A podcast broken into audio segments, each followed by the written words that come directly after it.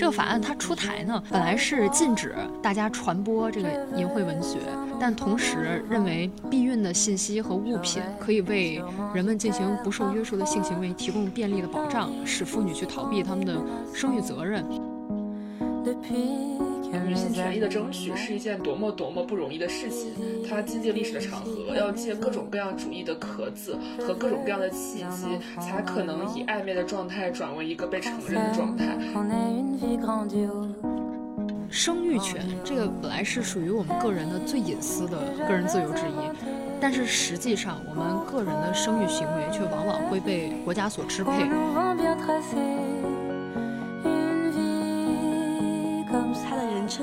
叙述其实最开始是我，然后呢到了他，然后到了考德威夫人，然后再回到了我。其实我觉得我们这一代人比起我们父母那一辈人，更大的问题是我们其实有在做一个透支的这样一件事情，就是我们会透支对于未来的很多的想象，就是我们的中年危机，甚至我觉得会比父辈来的更早一些。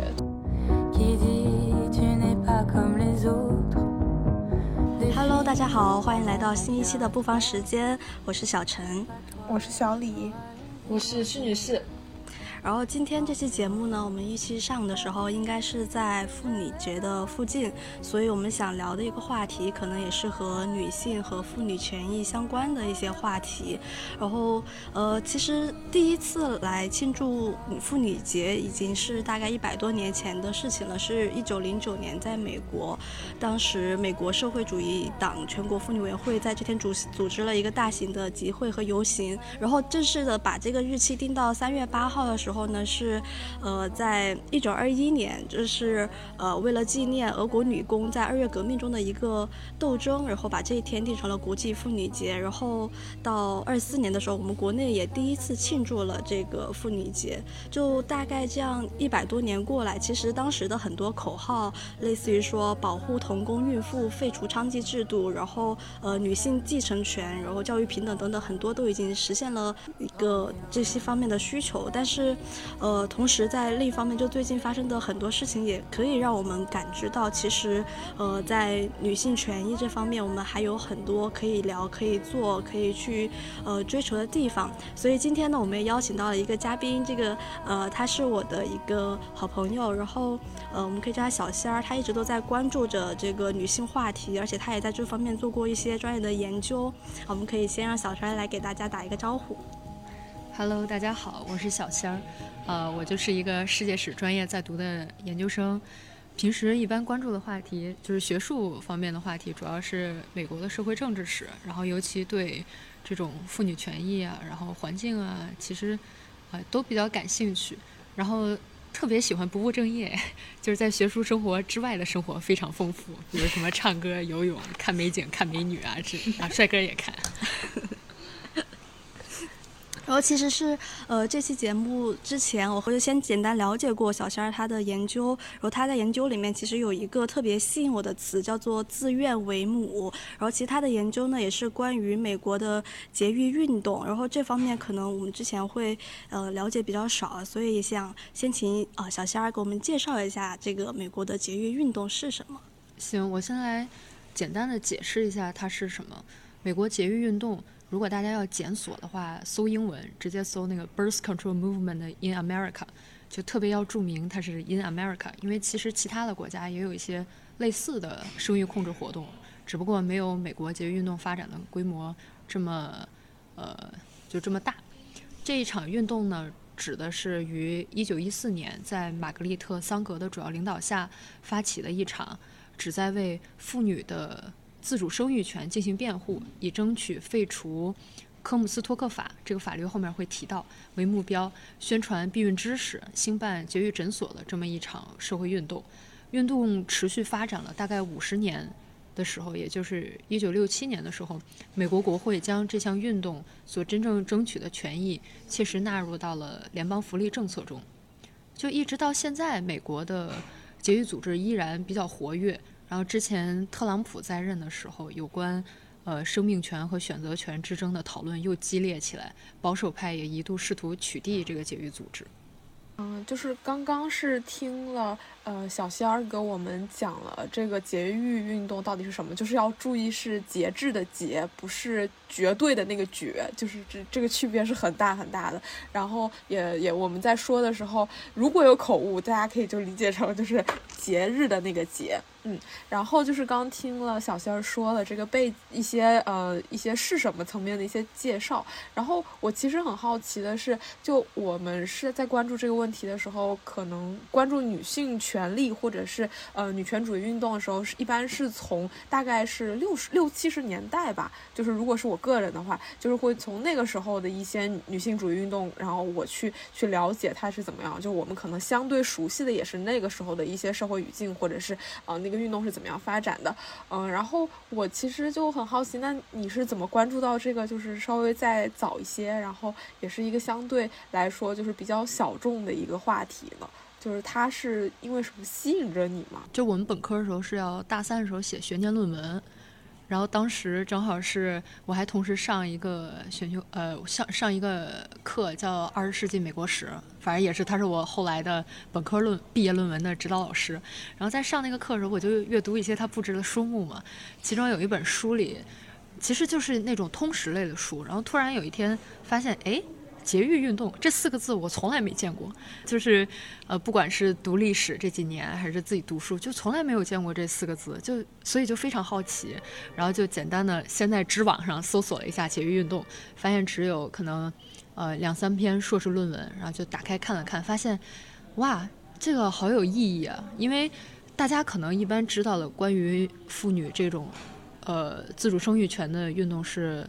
关于堕胎权的这个运动，对吧？而而且关于堕胎权的这个讨论，一般也是你刚刚说的这个六七十年代或者八十年代开始，就是有这些方面的大规模的争论。但是实际上，这个节育运动它是属于整体的时间，正好在这个呃堕胎运动讨论的之前，所以我就觉得，那它是不是其实是一个堕胎运动的一个重要背景呢？然后就怀着这样的一个。目的去找了一些专注，然后看，越看越深入，然后发现其实它的追溯可以追溯好远好远。哦，就是刚刚小仙儿有说到这个科姆斯托克法是叫这个名儿吧？这个法律到底究竟是一个什么样的一个东西？因为刚刚是说好像最开始是以争取废除这个法为目标，才开展了这个节育运动。这个法案提出的时间是一八七三年，它相当于是十九世纪的一个。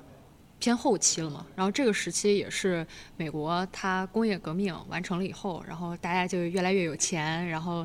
啊，随着越来越有钱，可能就一些这个社会道德呀，可能会出现一些败坏的情况。然后当时就社会上有一种声音，觉得大家现在这个道德不太行，所以我们要约束大家。然后当时就一八七三年的时候出台了一个法案，它的全名为。制裁淫秽文学、不道德物品交易与传播法案，因为它提出者叫安东尼·科姆斯托克，所以这个法案简称为科姆斯托克法。这个法案它出台呢，本来是禁止大家传播这个淫秽文学，呃，还有交易淫秽文学，但同时认为。避孕的信息和物品可以为人们进行不受约束的性行为提供便利的保障，使妇女去逃避他们的生育责任。所以，这个法律里将避孕药品还有传播避孕思想的刊物都列为了违禁品，相当于避孕它本身变成了一件违法的事情。所以，这个法案对于节育运动来说是它的这个就是最初的目的，因为你你不让人家你不让人避孕嘛，而节育运动是要争取的是。妇女的避孕权利，然后自主生育权，所以反对这个法案就成为了他们这个运动最初目标之一。其实是相当于说，呃，当时节育运动起来之后，大家是首先找到了一个目标，去把这个法案做一些修整。但其实它可能背后其实有一些思潮在的，就是它是先有这样一些想法，因为它这个，呃，这个法案其实最开始它还是在性行为方面做一些规定，它可能更和一些宗教色彩，比如说带有冲突之前是禁欲的，然后你呃减少生育的一个方法不是说通过避孕，而是说通过。减少性行为这样的方式，那节育运动它这个运动本身，它当时是不是在思潮上是可以追得更远的呢？嗯，对，小陈说的非常对，因为其实人类有关这种生育控制的思考，就可以推得很远很远，就最早到可能古希腊就已经有。当然，我这只是说的是西方世界，咱中国的肯定也有很多自己的道理。比如说，在柏拉图，他就在那个呃《理想国》里边谈论过关于婚姻、呃生育对城邦治理的影响。那在近现代的欧洲呢，尤其是从十八世纪末开始，出现了一些大家比较熟悉的名词，什么马尔萨斯主义、新马尔萨斯主义，然后优生学等有关生育控制的社会思潮，还有科学思想。但是这些学说，他们都是围绕解决社会人口问题展开的，没有去考虑个体，尤其是妇女，她有什么生育自主权。那么，为什么偏偏是在美国最先出现了这种呃高度组织化的运动呢？首先就是这种国际思潮带来的冲击。这里不只是说这些有关生育控制，就我们刚刚提到的这些关于生育控制的思潮，也包括空想社会主义、社会主义革命等思潮。这些想法，这些新想法，他们传入美国，生根发芽以后，那那肯定是推动了美国自身的一些社会思想的解放。然后，美国本土这时候出现了一个叫做呃宗教完美主义的乌托邦思想，然后它从而孕育了一些性激进主义团体，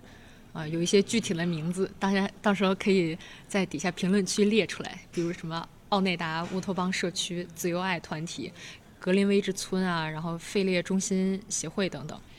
然后就到了这个一八七三年，不是刚刚我们说的那个法案它出台了吗？这个法案一出台了以后，这些性激进群体还有女权主义者，他们一起过来挑战这个法律，他们有关女性自主生育的相关思想就被称为了自愿为母，就叫 voluntary motherhood。也是我们今天的这个主题，然后自愿为母也成为了日后美国节育运动的一个重要口号。不过在这个时候吧，女权主义者还有说这些性激进主义者，他们更多的还是以争取政治权利为出发点，甚至会有些刻意回避这个妇女的自主生育的这样一个问题。那么除了这些。呃，思想方面的动力，我们还需要重视一些十九世纪末二十世纪初美国社会的现实情况。因为首先就是刚刚提到了美国进入了工业时代，它它虽然很多人变得有钱，但是就是有钱的人不代表是老百姓都有钱了。它它这种社会的转型反而会使普通的美国民众就业压力与生活压力变得更大，尤其是出现了一些大的垄断公司，这些垄断公司对原材料还有市场进行了独占。技术进步也导致了，呃，需要的这种廉价市场劳动力的需求变少，然后这个时候也大量涌入了一些外来移民，他们就属于你给钱不多，然后也能干很多活儿的，所以他们也对美国一些本土民众的就业机会进行了挤占，然后家庭在养育儿童这方面的开销也变得越来越重，所以说美国白人家庭，特别是中上级啊、中上层阶级啊之类的。要因为说的美国普通人更多的就是美国中层的这样一些人，他们就开始了有这个限制家庭规模的倾向。然后与此同时呢，美国还正逢进步主义运动时期，它也使美国政府的权力开始扩大了嘛。然后就想试图进一步介入个人的生育问题。举一个例子，比如说一九零五年，呃，西奥多·罗斯福那会儿是美国总统嘛，然后他可能出于一些战略考虑，呃，与对于种族自杀的担忧。在一个叫做全国母亲代表大会上发表了一场演讲，然后在这个演讲上呢，总统表达了他对美国白人生育率下降的这种担忧，然后甚至指责美国民众，如果你们持续就是不去生育，就可能会导致美国白人种族的衰落，这是一场种族自杀，而避免生孩子的人则是反种族犯罪，而这这种行为也激起了很多民众的反感。那么。美国节育运动相当于现在经验有了，然后社会也迎来了一些拐点，那么我们就需要现在把关注点放住放到这个运动发起者本身身上，因为毕竟没有他就没有这场运动嘛。就刚刚你在讲这个美国的社会的现状，包括罗斯福讲的一些东西，就真的有一些当代中国的影子呢，就是在一些相同的这个呃论调上，就听上去有点像，就是呃节育运动它呃不仅仅是跟女性权益息息相关，它甚至可能在这个政治层面跟一些国策是有一定的相悖的情情况在。是是这样的吗？嗯，我就是觉得可能在考虑在罗斯福或者是说当代中国的一些国家的政策上面，他考虑的是一个国家作为一个整体，嗯，把人口作为一个社会科学的意义上，它可能会对呃我们这个国家的经济，然后或者也也也以至于是政治会有什么样的影响。但是在这个里面的话，每一个个体他呃所谓个人刚刚提到个人权利的考虑的话，就会嗯。当然也是会考虑，但是说他总有那么一些是在一些利益的权衡当中，他或许是没有完全顾及到的，嗯，所以我觉得。这个问题，你刚曲女士一提到和中国的社会语境或者当下的一些问题相结合，我就会觉得始终是不管是美国过去还是说现在的中国，它都会面临一个，嗯，国家与个人，然后集体与个人这样一个呃利利益之间的一个这叫什么？这也不能说是冲突，我觉得是说在有一个碰撞，然后再寻找到一个平衡的点这样一个过程，嗯。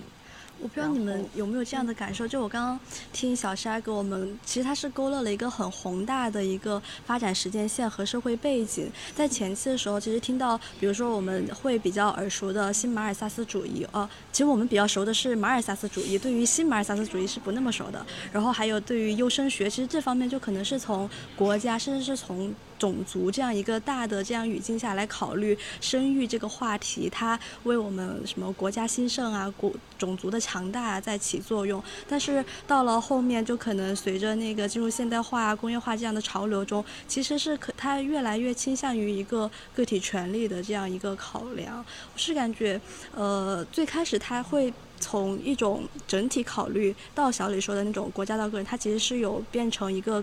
更个人化的语言。其实我们在说这方面的内容的时候，也会更多的是从权益这个角度来出发。就可能他是不是也是政府部门在宣传话语上，或者是在各个群体之间利益的一个呃角逐的这样一个情况下去选择用不同的表达方式来争取这样一个对生育率、对生育权的一个诉求？我感觉。对，小小陈说的这个其实也是当时吸引我做这个主题的一个很大的原因，因为。生育权这个本来是属于我们个人的最隐私的个人自由之一，但是实际上我们个人的生育行为却往往会被国家所支配。我觉得这可能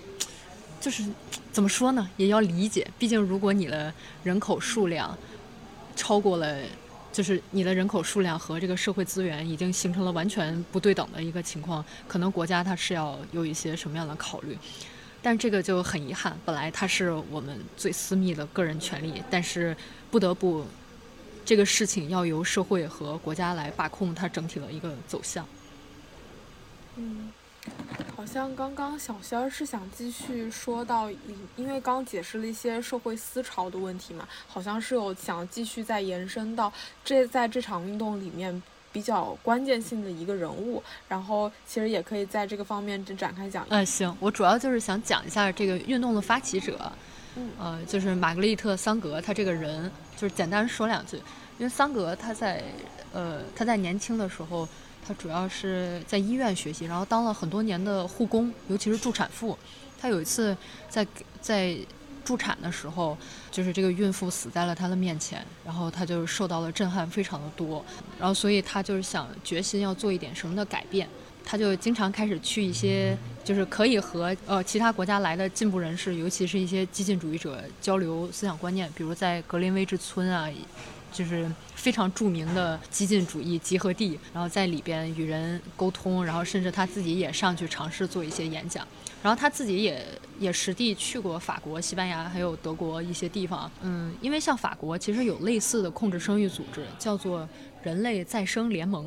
但是他们的目的是做阶级斗争，就是跟妇女的自主生育权也没有太大关系。因为其实就是桑格他本来最开始想征求是社会主义者，就是社会革命家这些人的那个支持，但这些人可能认为就是阶级斗争是第一目的，只有达到这个。我们可能才能去再考虑更细节的这个个人权益问题，所以桑格决定靠自己，然后所以一九一四年他创办了一个刊物，叫做呃《The Woman Rebel》叛逆女性，然后这个首次在美国提出了节制生育 （birth control） 还有节育运动两个概念，宣告美国节育运动正式登上了公众的舞台。嗯。就我印象中，可能在那个时候，大家对于节育这个事情没有那么多的概念，而且是不是就是可能节育类的一些药物呀，或者是相关的一些医学上的手段，其实也不是那么的普及和为人所知的。嗯，就那会儿太早了点感觉。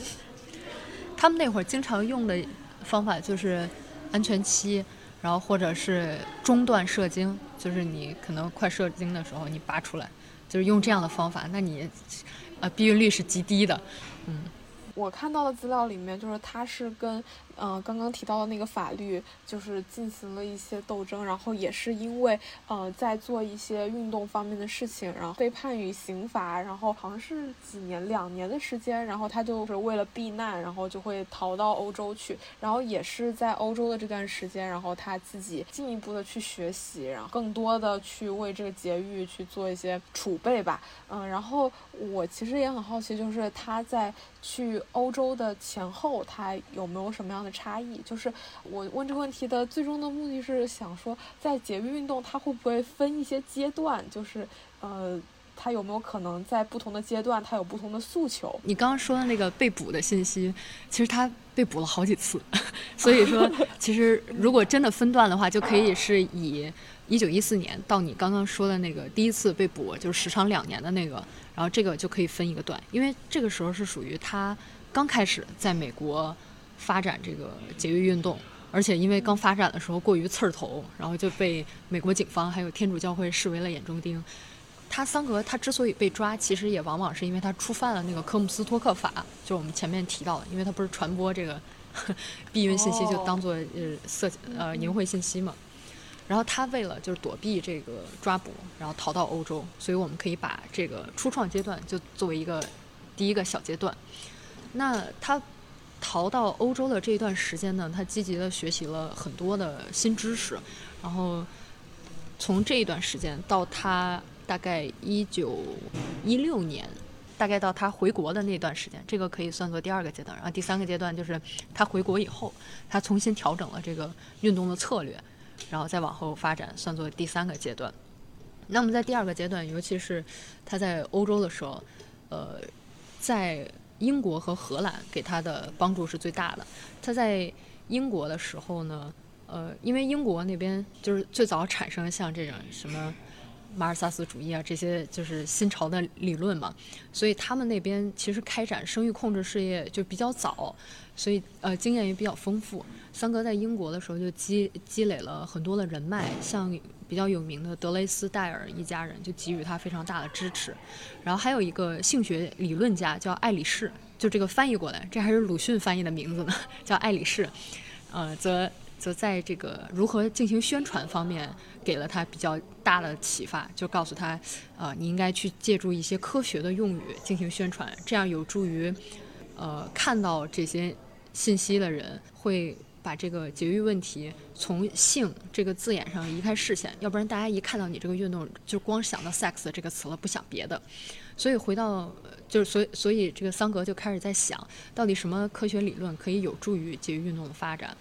正好是那个时候，优生学在美国就是有非常大的市场。无论是总统啊，就刚才的西奥多·罗斯福，然后国家政客、经济学家等等，都对这个学问产生了浓厚的兴趣。所以，无论人们是否真正认可优生学的理论，都不妨碍他们对于优生学是一门科学的判断。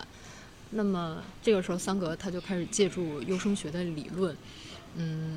使得这个节育运动拥有了一种科学术语。他而且桑格他对优生学进行了一些个人的改编，比如说，他认为这个如果要在种族上取得进步，每个妇女在成为父母亲前必须成为具有个体意识的女性，只有她们将优秀的品质遗传，才能使下一代更优秀。此外，只有将嗯妇女的生育能力，呃限制在她们家庭的实际经济水平之内。妇女才能真正履行生育的种族责任，等于说他给这个节制生育赋予了一种经济伦理的内涵。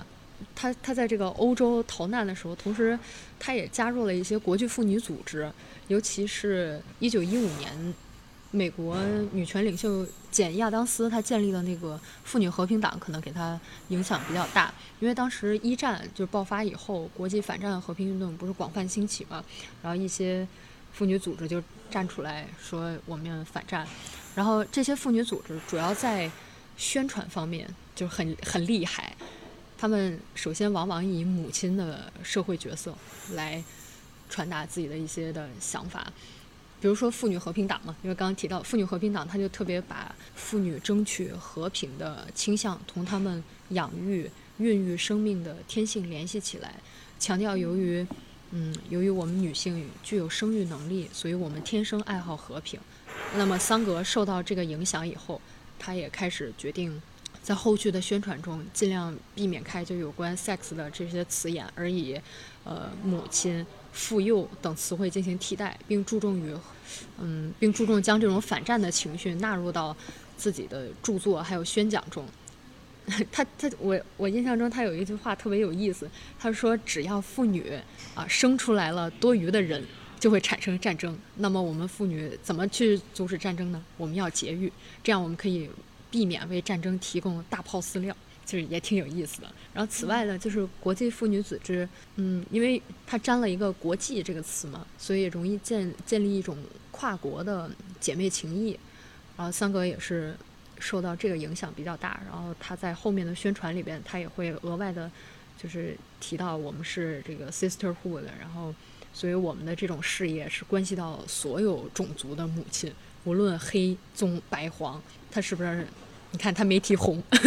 但可能就以棕来代替了。然后节育运动就是相当于用这种方式进行宣传的，有利于他们后续这个活动跨越阶级和种族的同盟。所以这个是这两段时期转变比较大。对，刚刚漏了一点，就是他在荷兰的时候，他在荷兰主要是学习的那种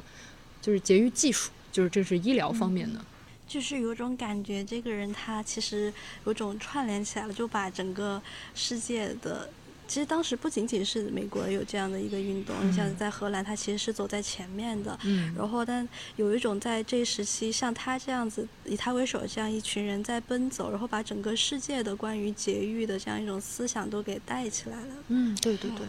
我我听完的感觉就是觉得追求妇女的权益是多么的不容易，就是你直接去呼喊呼喊这个，其实是很难受到关注，也很难被认同的。你需要套上各种各样的壳。也不能说是完全是可，但就是你需要借一些其他的声势，就比如说刚刚呃小塞尔讲到的，你可能要跟优生学结合起来，然后去认去去证明这个可能跟优生学它是有个互帮互助的关系。当然，桑格也是非常的，就是保持着一个呃追求妇女权益为目标的这个本质，他把很多优生学的概念可能进行了一些利于妇女独立、利于就是妇女维护自身权益的一些这种阐释，还包括刚刚提到的跟反战主义也相关，还包括跟这个国际主义也相关。就是感觉争取妇女权益，它是真的好难啊！它需要在各种各样的壳子下，才有可能去实行一个这样的真实的目的。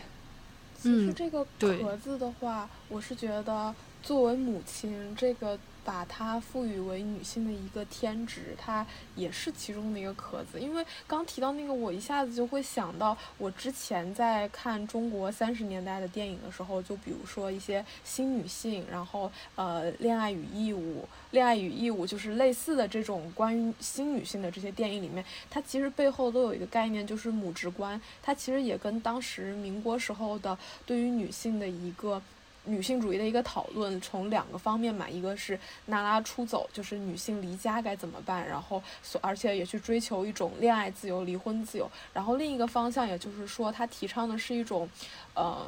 贤妻良母就是这种贤妻良母的概念，它甚至可以演化成就是有国民之母这个词，它其实是希望通过女性，然后作为一个好的母亲，然后去培养出来更好的呃孩子，然后它就是我们民族的希望。它其实也是在这种救亡图存话语底下的一个。呃，也也这种为他服务的一种宣传的概念嘛，就是其实“母亲”这个词，它本来就不是一个很单纯的词，而且“母亲”这个身份，它某种程度上也是所谓刚刚讲到的这种壳子，它是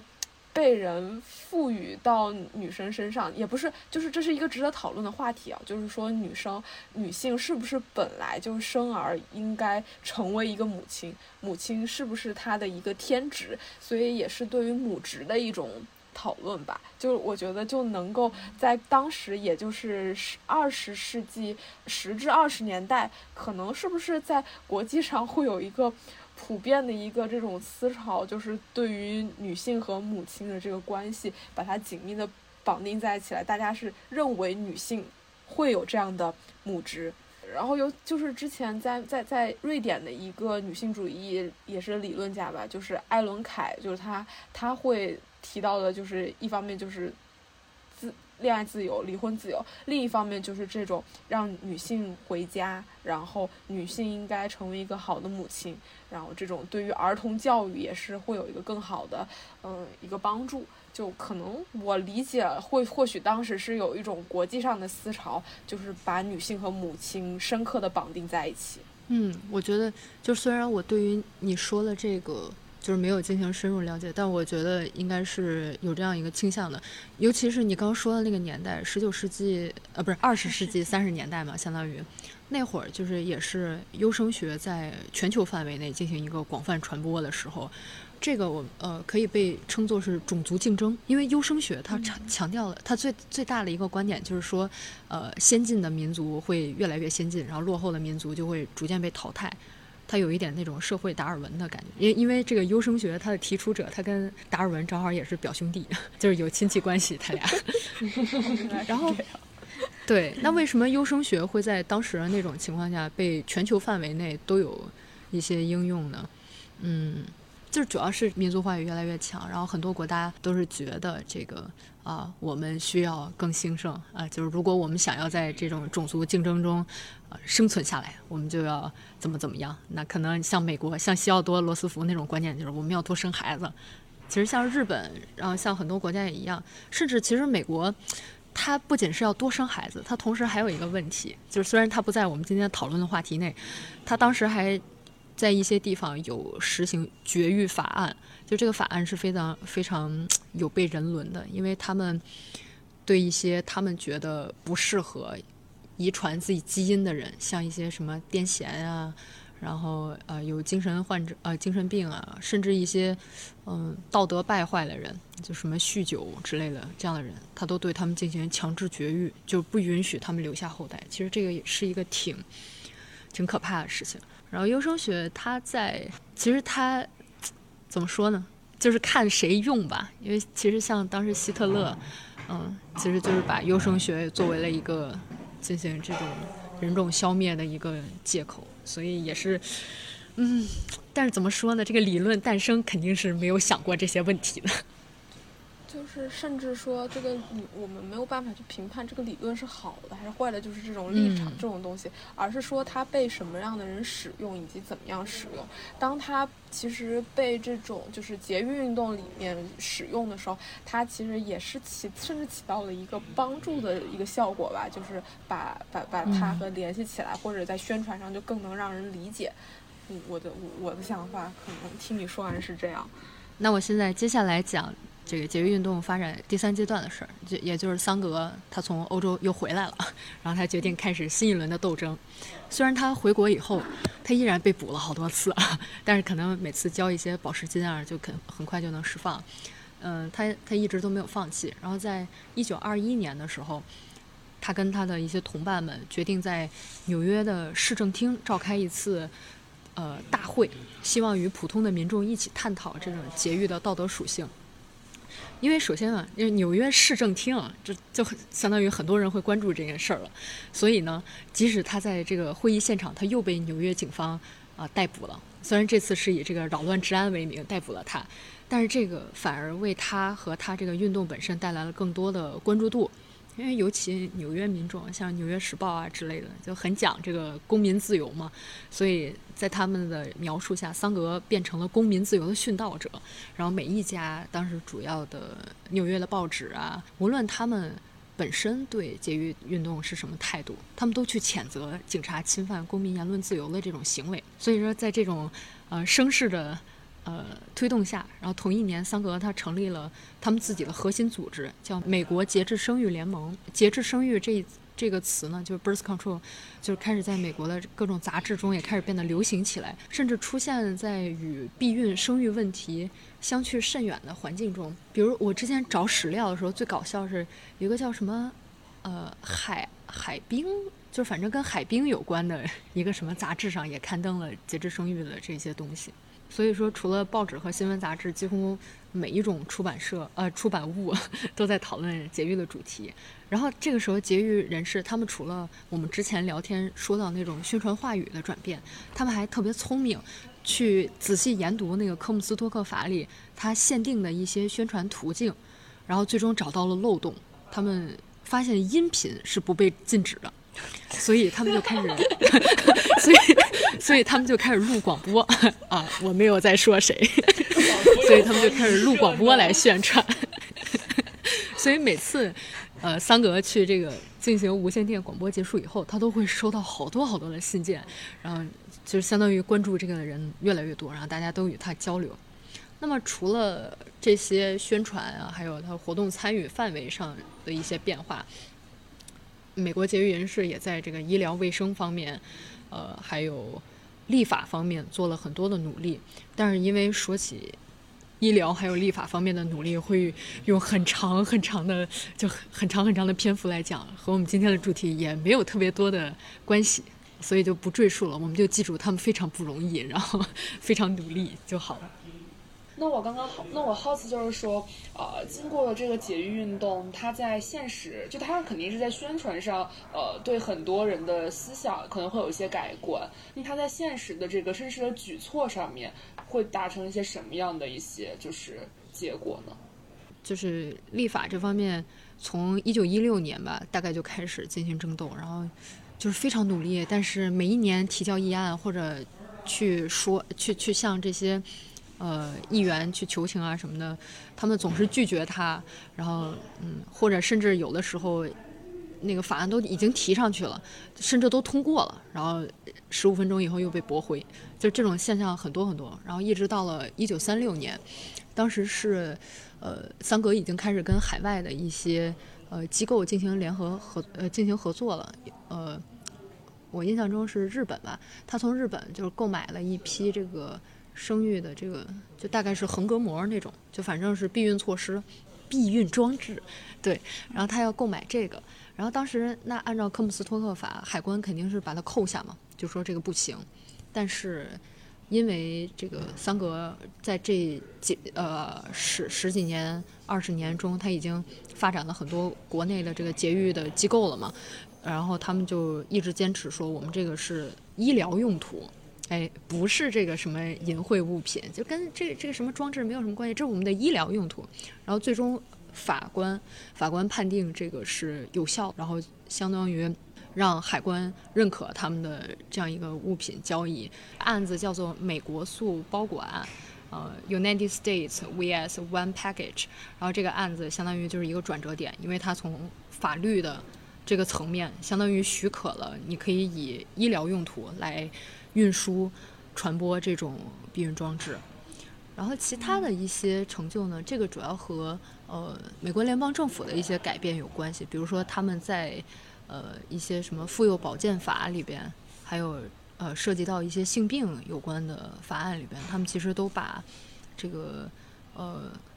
有关这个生生育行为啊，或者说。呃，避孕装置它就部分的纳入到了它这个法案中，但是基本上走的都是医疗用途，就是相当于没有一个法案，就是在在这段时间没有一个法案或者没有一个官方的态度是说。我支持你是因为啊，我尊重妇女个人的自主生育权和避孕权。他们都不说这个，但是会从也是使用一些迂回的方式，因为毕竟天主教保守势力非常强。如果你政府或者国会议员直接表态的话，会失去很多投票的。所以不光是节育组织，他们给自己套了很多壳子，这些啊以官方立场来支持他们的人或者措施也套了很多壳子。但好像可以感觉到，就是其实联邦政府方面，他也有这个部分的觉得需要在人口控制方面做一些努力的。就是他虽然对节育运动是非常的，就是持一个反对态度，但他其实另一方面，其实我感觉这两个两方有一点合流的意思，就他们的目标有一个就是减少人口，或者甚至是在政府层面可能是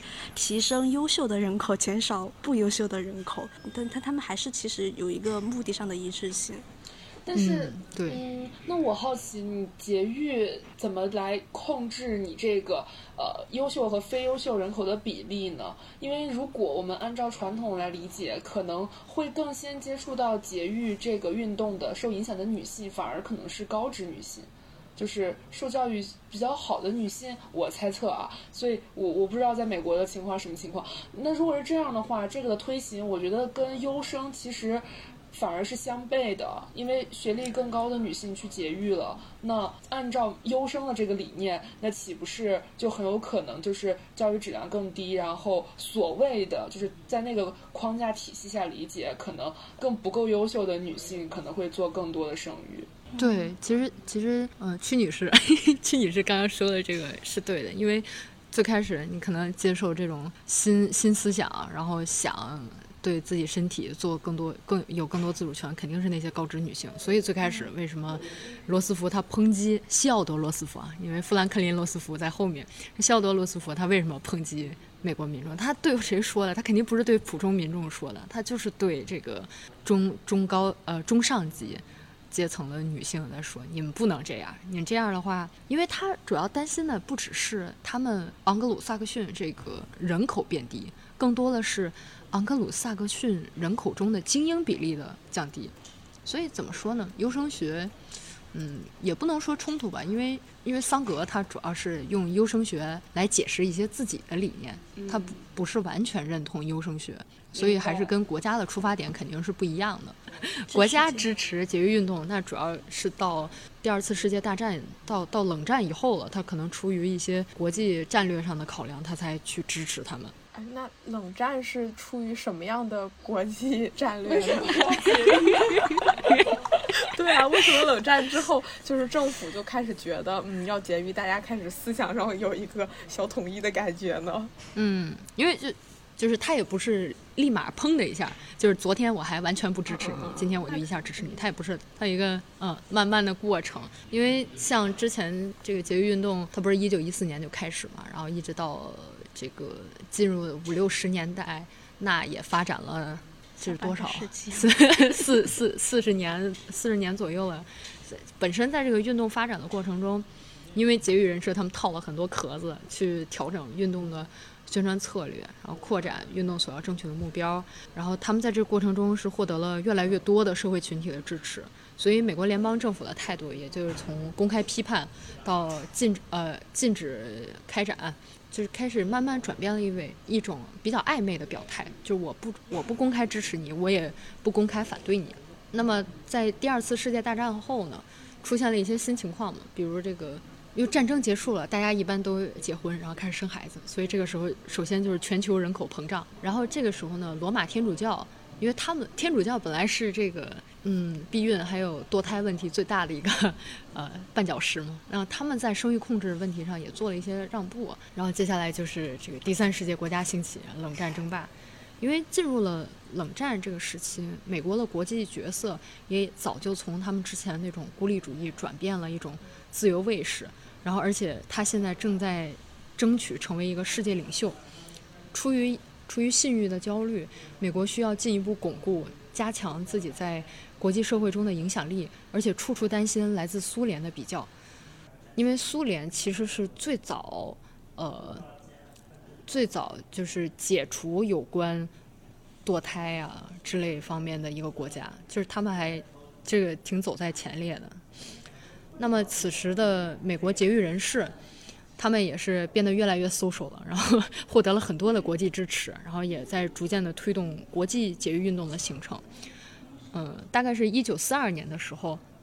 美国节育联盟他们换了一个名儿，叫美国家庭计划联合会，就是相当于口号从原来的 birth control 家庭呃节制生育变为了家庭计划 planned parenthood，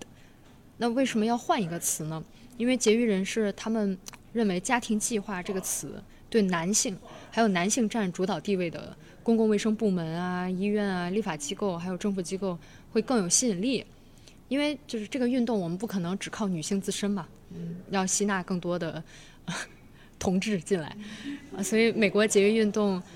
呃，急需获得更多来自公权机构的支持。那么，在从这个宣传的角度上来说呢，家庭计划也更强调家庭还有生产力，呃，强调呃说我们的目的是要推动公共教育，让民众学习怎么样通过节育措施来将家庭规模控制在一定的框架下，家庭中的男性啊、女性怎样去更少的成立呃承受来自生育的压力。然后有一个学者叫 Linda Gordon，他将这个转变评价为新名字“纯洁的形象”，因为家庭计划相当于你就是更加不再强调 sex 的那个方面的事情了，他不再把这个事情当做是妇女或者个人呃的私人的事情，而是强调夫妻双方的家庭方面的一个事情。然后一九五二年的时候，这个组织做得更大了，然后成立了一个国际家庭计划联合会。到了一九五七年的时候，嗯，对，应该是一九五七，他们这个联合会就已经俨然成为了美国最受认可的卫生组织之一。然后，那那肯定就也获得了越来越多的政界支持了嘛。虽然他们换了很多名字啊，调整了很多的宣传话术，但是在美国民众心中，可能家庭计划、人口控制、节制生育，那就没有任何区别，相当于画上了一个等号。然后这个时候。哎，又扯回冷战了。这个时候呢，因为第三世界国家在不断崛起嘛，然后美苏之间都在不停的争取盟友，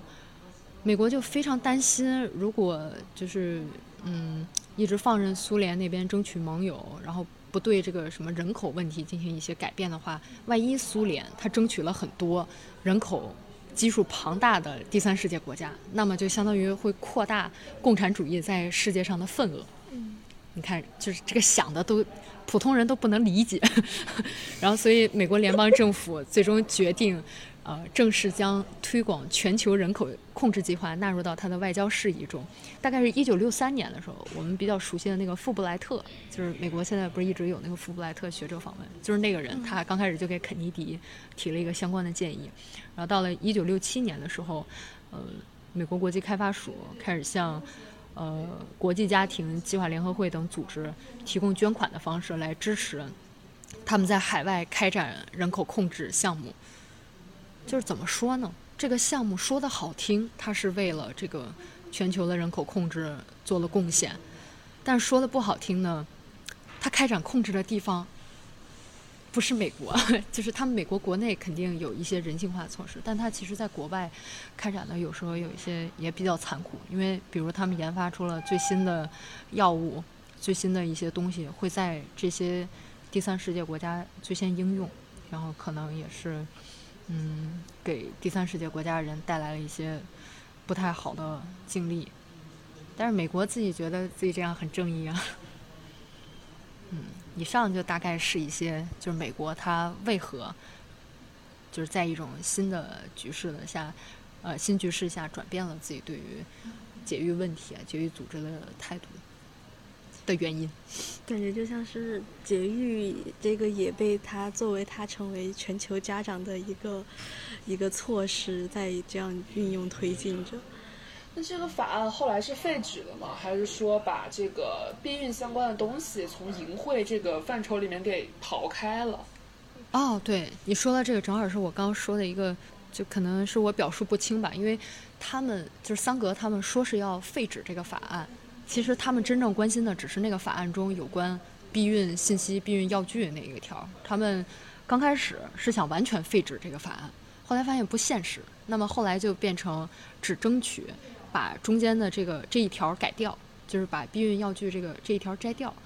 嗯，然后后来发现可能完全摘掉也不太现实，所以就加了一条什么以医疗为借口啊什么什么。但是相当于一九三二年那个法案一赢以后，就相当于这个科姆科姆科姆斯托克法在避孕这方面就是不起任何作用了，相当于是他们争斗已经有了一个初步的胜利了。嗯，明白。其实我觉得刚刚小仙儿已经把这个整个背景和发展阶段都给我们勾勒得很清楚了。然后到了五六十年代的时候，它其实大概已经变成了一个世界范围内的，可以这样说吗？变成这样一个运动。其实它，呃，我们可以在。提到一些，就是把这个视线从美国拉到中国来，因为他肯定，我中国当时作为在世界范围内的一份子，也是受到这个解语运动的影响的。然后我们自己肯定对这部分也是更熟悉的，因为其实，在呃，其实，在二十世纪二十年代，就那会儿解语运动在美国已经顺利的起步了嘛。然后桑格他在他们的组织了一些人的帮助下，然后开始到。一些人口问题比较严重的国家进行了一系列的演讲，希望能借此机会多培养一些其他国家的这个节育事业领袖。嗯，他第一次巡讲的时候，呃，大概是从日本出发，然后中间经过了一些地方，其中反响最强烈的就是日本和中国，因为中国其实在清末民初的时候，国内的知识分子已经对。呃，人口规人口规模是否应该控制的问题进行了探讨，然后严复他们当时也翻翻译了大量的论著，比如说马马尔萨斯主义的相关论著引入中国。那对于青年人来说呢，就是这个时候的世界，包括中国本身，都发生着这个一些可能要迎来一些什么东西，所以他们对西方思想产生了浓厚的兴趣，希望能学到新的知识。那么，当桑格就是他来到中国想进行演讲的时候，他实际上是受到了蔡元培的邀请，所以他去了国立北京大学发表演讲。然后当时是还是胡适给他做翻译。其实你看，就是就是历史就是这么神奇。我们熟知的中国中国人，其实就和一个之前不太了解的外国人联系在了一起。在上海的时候也是。呃，经过胡适的牵线，桑格参加了多场的茶话会，与一些知识分子、医学家进行交谈。呃，很多报刊都介绍了他的思想。这个我们在那个全国报刊索引的那个数据库里，其实都能搜到。因为之前我搜这部分资料，我基本都从那儿搜的。嗯，这也是中国第一次大规模、呃，有意识、有目的的从近代科学的角度去阐释关于人口控制的观念和方法。然后，而且。在中国的，呃，在中国有关节育的讨论，不是说桑格离开就停止了。其实，在他离开了以后，中国也有了，是不是我们这块应该说民国？就是严格来说啊，就是民国也有了很多的一些相应的措施，比如说苏州成立了中华节育研究社，然后上海也是也成立了节育研究社。但是民国的情况跟美国也是很不一样的，因为。当时的中华民族处于一种，嗯，比较对民族危亡的时刻，所以大家在讨论有关节育的话题的时候，基本上都是围绕着人口啊、优种进行展开，很少说去专门讨论讨论妇女的权益，而且这些声音也几乎都来自男性，很少有女性去发声。因为对于当时的中国而言，解决国家社会层面的问题，肯定是要远高于妇女解放的问题的。救亡图存才是我们当时人人应该关心的问题。所以，相当于个人会在当时被置于民族之后。所以在当时的民国的知识分子在宣传节育思想时，也往往采用民族的话语，然后将这个节育问题上升到挽救民族命运的高度。嗯，这个其实。其其实跟西奥多·罗斯福说那一套也差不多嘛，你们你们不怎么样就会怎么样。然后后来我们，呃，我们自己国内开展的计划生育，其实可能也是跟美国的那个全球战略，就肯定是全球都开展了这个，然后我们也相应的开展了一些，但是可能这方面的材料，嗯，估计就是查到了概率可能比较比较低，所以也。就是也可能比较敏感，所以就没有再往后牵扯进去。其实我感觉国内的语境又和呃西方国家或者是美国有很大的不同，因为然后在二十世纪二三十年代的时候，这个时候大家都其实是有一种对西方的知识有一种求知若渴的那种态度，是对西方社会学的很多理念都大规模的去引入了。当时严复翻译的很多关于社会各方面的理论，然后这一个呃关于节育的概念，可能是在一些地方它有了一些成果，但其实它并没有有一个嗯大规模的，甚至是你看它还是一些知识分子在奔走在呼吁，而不是成为一个政府层面的一些措施。然后关于。女性权权益这些就可能就更不说了，因为它是一个从女孩儿呃不被溺杀，从女孩儿走进学堂这样慢慢开始推进的这样一个过程。所以，我们国内真正的要提到节育，提到有计划的从国家层面去进行控制的话，可能还是得到。五六十年代以后，而且而且，其实真的开始开展时候，其实要算到七十年代以后去了。因为，嗯，建国初期的时候，那会儿也提了嘛，我们会比较熟悉，可能就是，呃，北大校长马寅初最开始他去提议人口普查和提出计划生育这个，但是在反右啊、三年困难和在文化大革命中，他这个声音就慢慢就下去了，就一直到七十年代初，到那个第四个五年计划提出了相关的一些。呃，政策的宣传，当时是说一个不少，两个正好，三个多了，到后面再慢慢的起来，它会变成一项基本国策，然后再是到其实到我们父母那一辈都特别熟悉的一些计划生育的一些政策，甚至是。我觉得应该我们都能提出一两举出一两个例子，所以在这方面，我们其实还是可以回到这个话题，就是我们还在那个计划生育的那个语境下，觉得它是一个基本国策的这样一个想法里的时候，可能不知道当时会不会有一些震撼。就是一五年的时候，全面二胎这个政策出来的时候，我记得当时是在上高中吧，就是忽然有种。就是感觉有点理解不了，就是本来其实我们应该理解不了的是。计划生育这个政策，但是当这个政策忽然就有一个大的变化的时候，其实也是需要，就是需要一些时间去接受的。我们一出生的时候大家都这样，但是过了十几年发现，哎，其实不必这样，就好像需要去想到底这个行为它背后的目的是什么。而且甚至到二一年的时候已经变成三孩政策了，但这个时候其实大家都知道，呃，我们的身边也好，或者是一些呃社会上的声音都好，就是觉得其实这个政策出来，它已经不是有。那么明显的效果能够带动这个生育率了，而且确实也就是我们身边会听到很多女孩她都有那种恐婚恐育的一些想法。首先，你们你们是怎么想的呢？你们恐育吗？我想先说一下，就是我感觉这个语境的变化对人的思想的影响会非常特非常的大。因为我其实一开始听到就是节育这个词的时候，呃，我不会觉得它是一项权利。因为在计划生育的大背景下，我甚至经常觉得节育是一项义务，就是，就是 你你必须就是这是一项基本的，就是像是一个嗯你的一个就是基本的要去做的，也是一个呃为了自我的健康和为了。更多的考虑一个很基本的东西，我甚至不会理解到它是一项权益，或者说是呃曾经为了争取这项权益，大家还经历过这么漫长的一个斗争，这可能就是呃在不同的这个人口政策的背景之下对我们的一些影响，就包括说到现在，刚才说我们会不会恐婚恐育，其实我感觉我本身说实话，恐婚恐育值可能没有那么高，但是在它不停的推让大家赶紧生的时候，我这恐婚恐育的值其实是反而与之俱增。就你非得让我干啥，我就不干啥。这时候就有种被当成工具的感觉。嗯，就是我感到不安的是，就是当时说生一胎就生一胎，然后现在又开始鼓励你生三胎，就好像说人的这个思想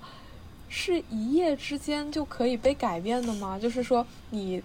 说。好，你现在要开始生了，然后你马上就开始生了，就是它起码都是一个循序渐进的过程。你看，就是计划生育说是少生，就是从一胎到，其实它也是从七十，起码是从七十年代就开始推广，然后到到新世纪的时候，我们这一辈，然后慢慢成长起来，我们开始慢慢接受了这个呃计划生育，然后生一胎的这个概念，然后。突然好像就是这个人口问题就变得很要紧，就是从各种数据上看，我们确实面临了人口上一个相对严峻的一个问题，然后开始改这个政策，就有一种我们总是在追着那个现状在跑的感觉。就我们好，我不是说国家或者是怎么样，一些学者没有做未雨绸缪的一些事情。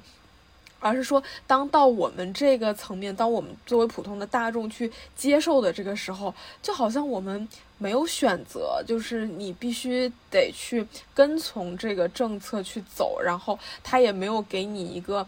更长的时、更长的时间去理解它、消化它、接受这种一种更新的一种观念。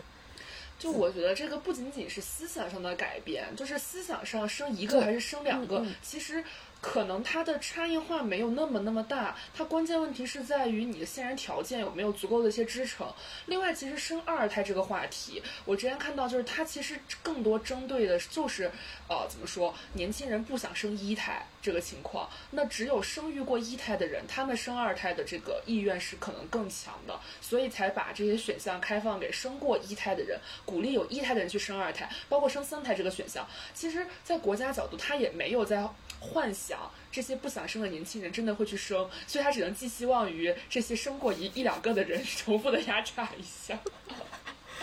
但是其实你刚刚说这个，对这个就和你之前问的一个问题很很一致性。你想想，都是可能什么样的人他不愿意，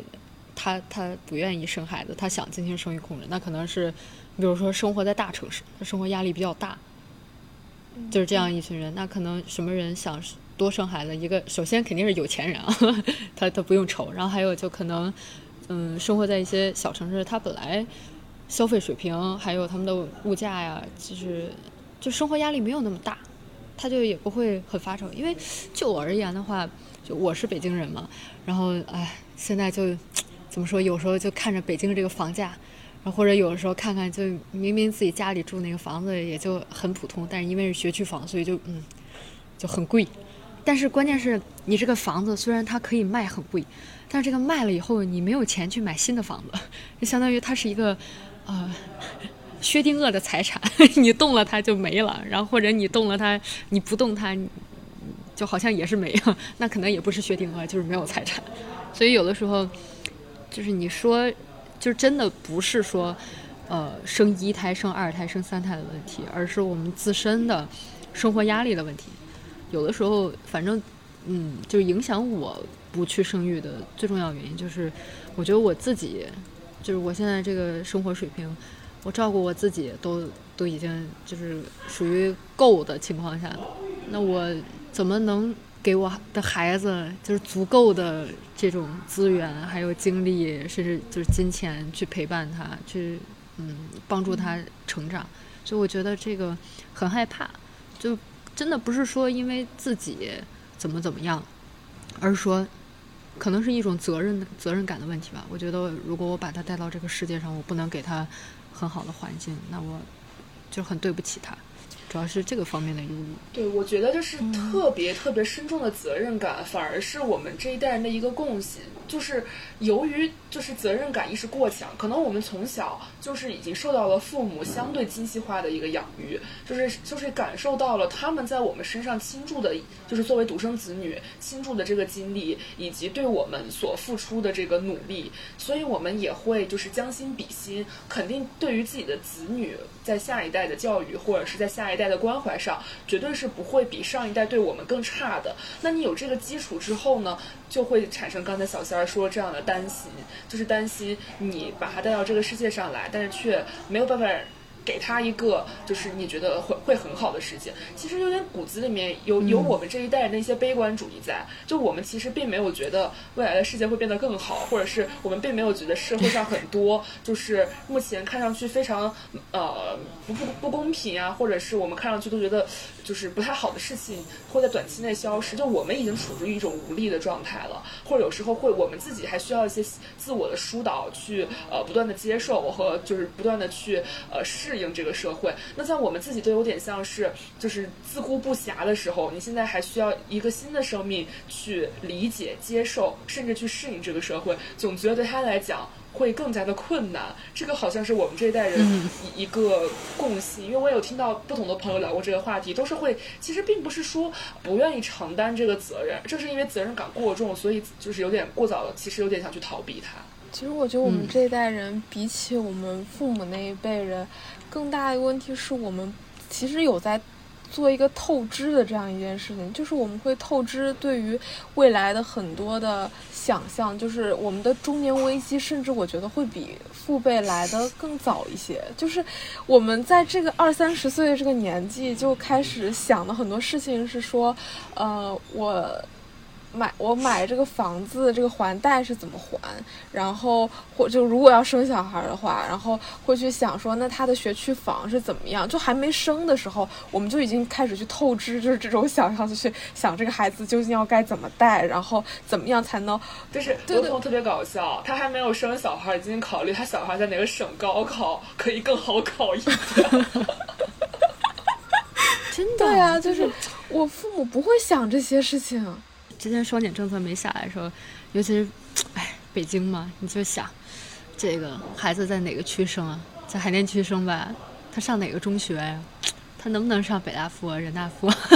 然后他要上学，需不需要给他报报这个班儿啊？哦，现在班儿不让报了，那这个得花更多的钱请这个私人老师，是不是培养一些技能啊？哎呀，好多 好多钱。就我爸妈他们就我上学的时候，他们就是说临到那个时候，可能提前一两年，然后开始想想，哎呀，孩子要上学了，然后找个学校吧，就是看哪去上上，就是可能是这样的在。但是我们已经超前了很多，在思考这些问题。然后有时候我跟我妈妈说我的这些想法的时候，她的观点是说，等到时候你就知道了，就是她会觉得我这些担心是没必要的，杞人忧天。对，其实但是感觉整个氛围就好像就是这样呀。我我身边见到了很多现在已婚的，然后已经有小孩的人，他们所操心的事情就是我看到的，这这是我们刚刚说的那些呀。我看到的就是我能够想象到的我未来会是什么样，然后我会很犹豫，那我要不要变成那个样子？嗯，小李刚刚说的是一个透支性的提前。我还感受到一个也不记得从哪里看来的说法，叫做青春期的延长。就是我们这一代人其实属于呃青春期的阶段会非常非常的长，我们进入的会比较早，就是相对来讲大家都比较早熟，可能在就是十五六十十五六岁开始就开始忧虑很多关于呃大人的事情啊。当然我这个青春期说法可能有点不确切，可以把它理解为一个就是成人之前，但是又是孩童之后的这么一个阶段。然后，但是我们又很长时间没有走出青春期，哪怕走出了学校，但是不一定走出了青春期，就是持续的在一种以这样以个人可能为主导的这样的一种生活的方式，而且很多跟家庭的纽带也非常的密切。我其实觉得里面一个很关键的原因，是因为我们在呃成年之就在进成为一个成人之前，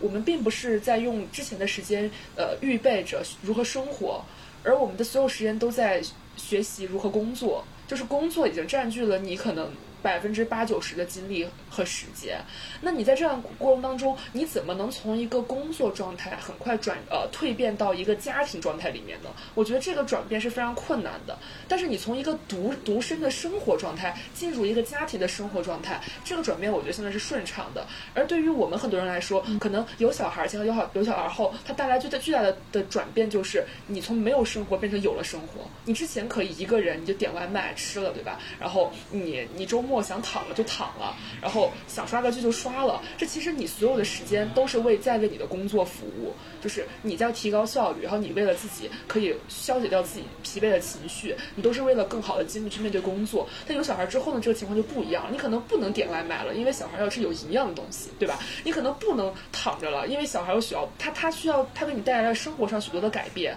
你要去做更多的家务，你要操心这个呃家庭的运转，就甚至可以说是有了。这个小孩之后，家庭生活才建立起来。而在这个之前，我们其实是几乎没有生活概念的。你想，一天十几个小时都在公司，周末周末也就是睡半天醒半天，就根本没有什么。就是个人生活可言，所以我觉得我会理解青春期的延长，它是因为我们失去了青春期的生活这个部分，而是要从青春期的工作状态直接的，就是秒瞬移到这个就是成人期的家庭生活状态。这个转变对大家来讲难度太大了。嗯嗯，其实我感觉就是。不管是一种责任感，还是说我们青春期的延长，说之后要，呃，承担起更多。其实，在这个上面，我们会发现有各种各样的身份，就是可能，呃，你作为母亲、作为女儿，或者是作为妻子，在各个身份之间去切换的时候，你其实就有很多的担忧和顾虑。然后，这个恐婚、恐恐育，其实就是他这个忧虑好像就贯穿起来了。就当你作为一个妻子的时，时候，你其实也有对这个家庭的不稳固、对婚姻的那种易散的那种心态的一个担忧。然后，当你有了孩子的时候，你会对于这个家庭的维护、对于孩子的成长的一个担忧。然后，甚至是你作为母亲的时候，你各种各样的担忧都在我们现在就已经提前都考虑到了，去思考到了。那为什么我们会去想到这些责任，想到这些我们会要去承担东西？我觉得其实是另一个就是。我们对于自我的关注更多了，那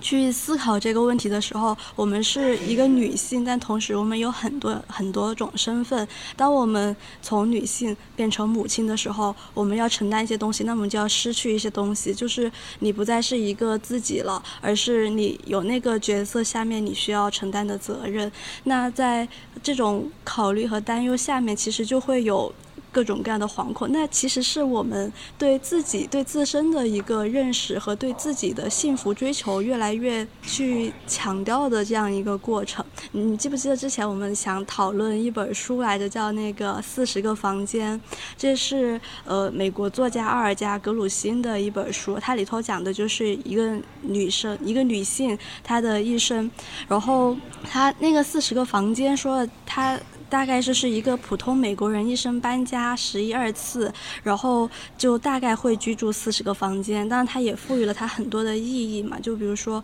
诺亚在大雨中度过了四十个昼夜，摩西在荒漠中跋涉了四十个年头，耶稣经历了四十天的进食与试探，还有四十周孕育一个生命。就是在这个四十这个数字上面，我们可以解读出很多。但是他为什么拿这些来比呢？我是感觉就是你。呃，女性到母亲的这个过程中，其实她有时候，你对她，呃，去去说她的那个孕育的辛苦、抚育的那种长时间的你要付出的东西，其实她有时候也像是一种牺牲和奉献。但是，其实这个故事是怎样的？就是这个里面的主人公考德威尔夫人，她的一生，作者在写的时候，呃，是。他的那个译者契月说的，就是一心想要成为诗人的她，嫁给了一个一辈子都不知道她想当诗人、不懂何为诗歌的男人。然后她也并没有想好自己要进入生儿育女的人生流程，但是她一连串的生了六个孩子，迅速的老去。然后在这个这本书里头，她其实也经历了一个转变，就是她的人称的叙述，其实最开始是我，然后呢到了。他，然后到了考德威夫人，然后再回到了我。其实他最后说的是说，我终于摆脱了这个现在不是我，从前也不是我的女人。就是他在整个人生过程中，其实他有很多浪漫的想象，他喜欢诗嘛，但他他的现实却是，他再加上一个新的身份的时候，就被拉入到现实里面，和他的浪漫的想象又。更远了一步。那其实我们在看这个呃考德威夫人在这四十个房间中她的一生的时候，大概也就是我们在想象我们的一生。当我们去呃得到了一个另外的身份的时候，当女性转变成其他的各种各样的角色的时候，我们其实，在害怕丢失自己。呃，我我我会觉得说，那些都是很也是。也是很独特的、很不一样的人生体验。然后，这到底是一种对自己的丢失，还是我去尝试了好多种东西？因为我不能只是自己，不能只是我追求的那样一个比较，呃，比较理想化的东西，还需要去和很多现实的东西产生连接，最后再找回到一个自己这样一个状态。我会更愿意这样来看待他的这样一个人生。所以，像恐婚恐育这个问题，其实在我这里也是这样。就是，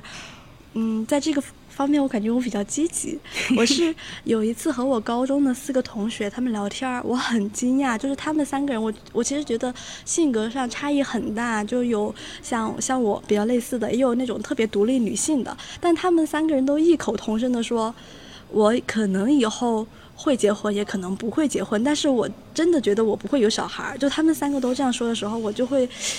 产生一些疑惑了，因为我身边这样的声音太多了。就我们不是说不生孩子就是一种政治正确，而是说如果我们提，我们有这样一种余地，就是我们可以去讨论自己要生还是不生。你把女性放作一个呃作为一个主体的地位，你可以把生孩子当做是一种经验，而不是一个必须的义务。那我觉得这就是我可以接受的一个范围。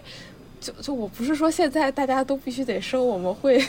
会受到一些胁迫，或是啥的哈，就是说那肯定没有，那肯定是没有，就是还是呃在自遵从一些自己的意愿嘛。但总是觉得和刚刚就是提到的美国的那种历史的环境，那种呃各种各样错综复杂的力量在交汇在一起的时候，不管是国家的话语，还是国际上的一些政治局势也好，就是你反过来就看现在的话，好像确实也是有一些就是国家话语、政治局势，然后各种各样的事情去作用于生与不生这个问题，他就没有办法单纯的考虑。嗯，在，就就我我我知道这是一个必然的事情，但是我始终还是会觉得有一些无奈，就是作为一个女性，就好像还是有一部分就是对受限制或者是怎么样吧。我我是害怕，就是小李虽然刚用了正正确这个词，它不太不太合适是这样一个词，但是我会觉得说大家都在同时有这样一些想法，就觉得嗯不生不生的时候，其实你自己到底想生不想生，你可能。没有很认真的思考过。嗯，小陈，小陈刚刚这个点说的也挺对，因为说实话，咱们平时处的一些环境，接触到的一些人，可能很多人，尤其是身边的女性，是跟我们想法是相同的，所以这个也很难代表说，我们并不知道社会上，就尤其是国内绝大部分女性。他们到底是倾向于哪个？但是，嗯，怎么说？我我刚刚发言，刚刚是想就针对小李的话说一两句，就是，嗯，不只是身为一个女性，她会受到生育方面的限制，因为生育，生育永远不是只关女性一个人的，它一定会涉及到你的配偶，所以这个事情它是针对无论男性和女性，都是。大家需要好好思考的一个问题，只不过可能有的时候有一些男性他们呃不太愿意或者有一点懒得去思考，但其实也许他们对这些问题也有很多的观点，我们可以平时跟。男生就多聊一聊这些问题。其实男性对于生育问题的焦虑不比女性弱，因为生育这个过程由女性来基本来完成，但是生育日后产生的成本，在这个话目前的话语体系下，更多由男性去承担，所以他们会对于小孩的呃生喂养和教育这方面的费用的这个值会更加的敏感，就是这个可能比女生的考虑甚至会更多一些。没有，之前我看那个。我看福柯他写的东西，还有包括有一本是专门写这个生育政策的一个嗯一个全球史的一个书，就是他们在书里边把就说的是在现代生物权利制度下，女性被视为一种政治工具，被分割成了性别的身体、种族化的身体与国家的身体，但呃呃但是并不属于自己。但其实我想说的是，无论男性女性，其实很多时候我们。就是这种，也是前面提到的生育，它本来是一种极其私人的生育权利，但是很多时候，你这些权利并不掌握在你的手中，所以有的时候，嗯，因为我是一个平平权主义嘛，所以就是有的时候考虑问题可能会，呃，更多的是去想怎么样才能联合两个性别，或者说更多的流动性别的人，怎么把大家都团结起来，去共同的，就是为一些事情发声，然后发表我们自己的。想法，然后去改变一些事情。那我还有一个小问题，就是刚刚呃跟着就是呃小陈说的那个话，就是那大家会觉得现在就是如果是不生，除了现实因素，就是所谓的房价呀，然后包括社会教育体系不完善呀这些之外，这些现实问题之外，还会有什么因素是就是呃不生的这个原因吗？我我是觉得，呃，会有一个大，就是我不明白生孩子的意义是什么。就是我能想到的，就是说他给我带来了一多一重的体验，或者是说我希望我的人生进入到另一个阶段，然后我就会想要一种打怪升级的感觉。我把我的工作啥的已经 handle 住了，然后我说我能不能说我再带个孩子，然后呃，就是看看我能把他养成什么样，就是 甚至是又又又是有一种。副本，对，就是开个副就做一个小挑战的这种感觉，就是它。总之，我会想，它会成为我人生经历的一个新的一个层面，一个更多的意义所在。然后，其他的意义，我好像就。不太找得到，但是说你说人生的挑战这么多，我为什么偏选这一个挑战呢？就是我又没有找到它这件事情的独特性在哪里，所以我对这个意义这个问题，我就思考的不是很清楚。就但是很多时候，我发现我爸妈那一辈的人，他们就不会去想什么意义之类的问题，因为那个传统的观念就是说。那就是要生孩子呀！我妈妈的观念就是说，女人就是要生了孩子才完整，然后以及就是说，你生孩子是为这个社会做贡献呀。就是单凭这两点，他就已经会觉得生孩子是一个理所当然的事情。就是我刚刚以上我的那些想法，什么对于意义的追寻，然后它对我意味着什么，就是这些事情。对于他们来说不是一个值得思考的事情，但是对于我来说又是一个很重要的事情。但是你不觉得这个对于社会做贡献这个点，其实跟之前的以国家为名义或者是以种族为名义，它是完全贴合的？因为他们这一代人可能就是在这样的话语下成长起来的。我妈妈也是，就是我会提到我不生的时候，她她就会反面说：那如果你不生，他不生，大家都不生，人类难道是要灭绝吗？对我妈也是这样的。对 对对。对，对而且我妈还会说：“你看你，你这个基因在这摆着，你你男朋友基因也在这摆着，你俩不生多可惜啊！”她老就是这么说。你要为了这个啊做贡献，你不生就就可惜了。我说：“哎，等我想好了再说。”呃，刚刚小小李其实传达的也还是一个，就关于生育这个问题本身一个思想方面的问题，可能就是我们这一代人做很多事情属于。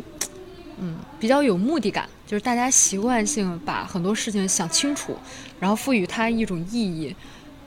其实这样怎么说，内耗挺大的，因为就不只是在生育这件事上这样，我们对待很多事情，你比如说这个学分机我要多少，哎，我选这个课有什么意义？就是就是很很多时候都会去想这些，但是好像我也没找到什么好的解决方案，嗯。然后可能虽然我自己没有这个担心，但是可能啊，平时刷小红书啊，看有一些，呃，就是呃女生讨论这个生育的时候，她们可能会出于嗯害怕，就是害怕这个疼啊，就是生育的这个痛苦。哦，对，说到害怕，我突然想起来，之前这个 桑格他们在宣传节育的时候，还用了一个很重要的词，叫做产妇疼痛，就是特别强调这个 pain。就是也是一种共情的方式，然后，那那现在大家很多人，尤其是美丽的少女们，大家可能就害，一个是害怕这个生育的疼，然后害怕生完了以后万一身身材走样呢，还有这个产后抑郁，呃，这个坐月子的恐慌，就是其实还是那句话，我们在害怕很多未发生、也许不会发生的事情，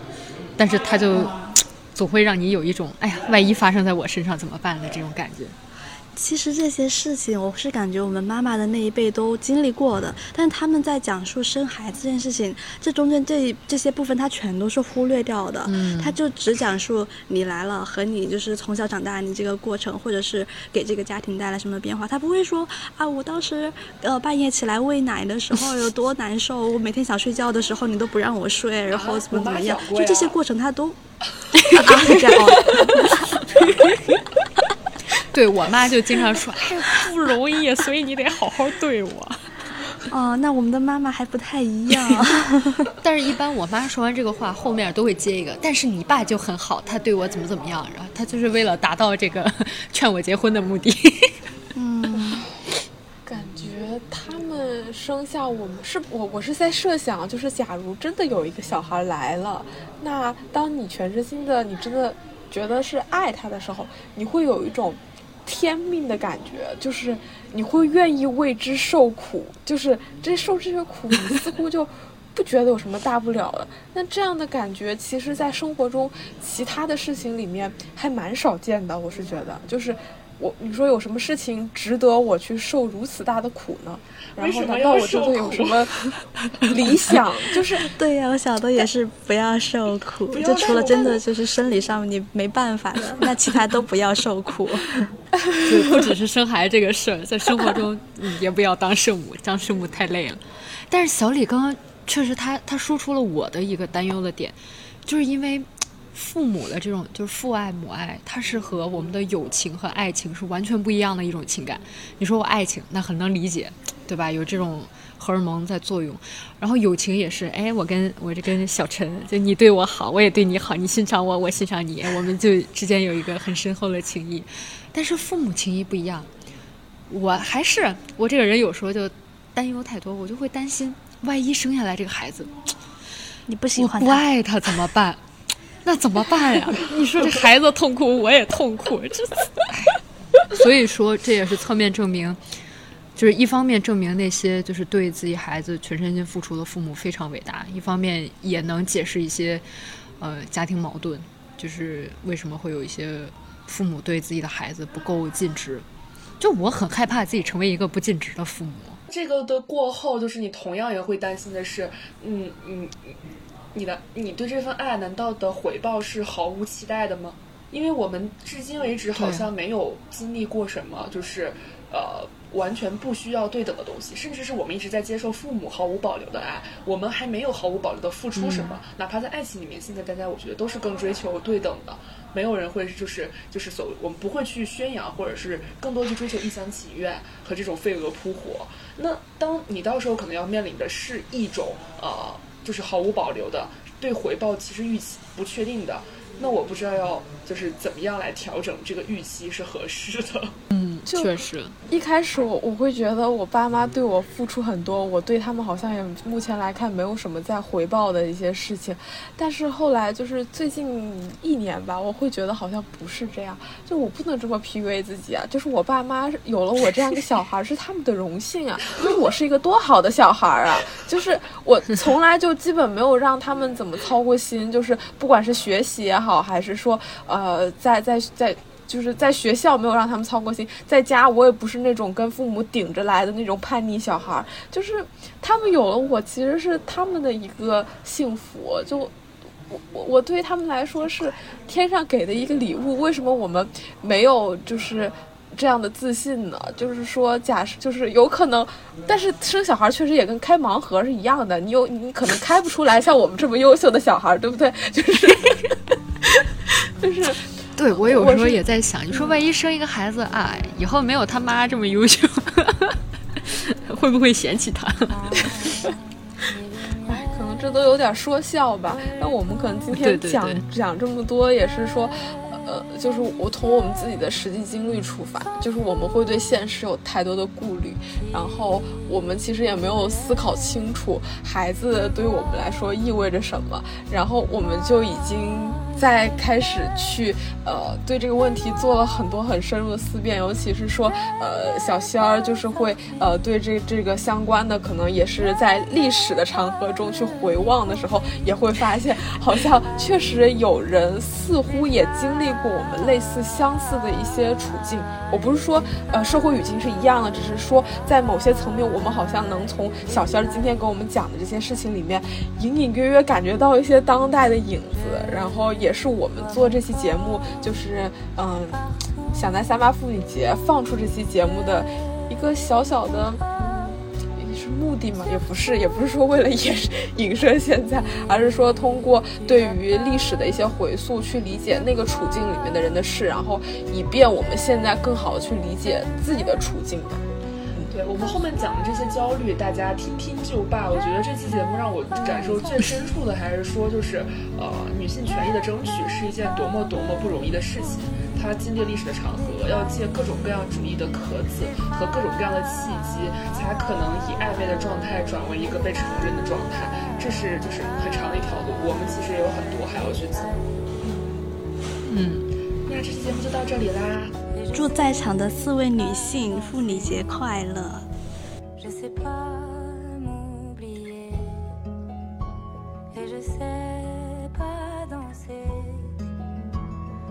pas.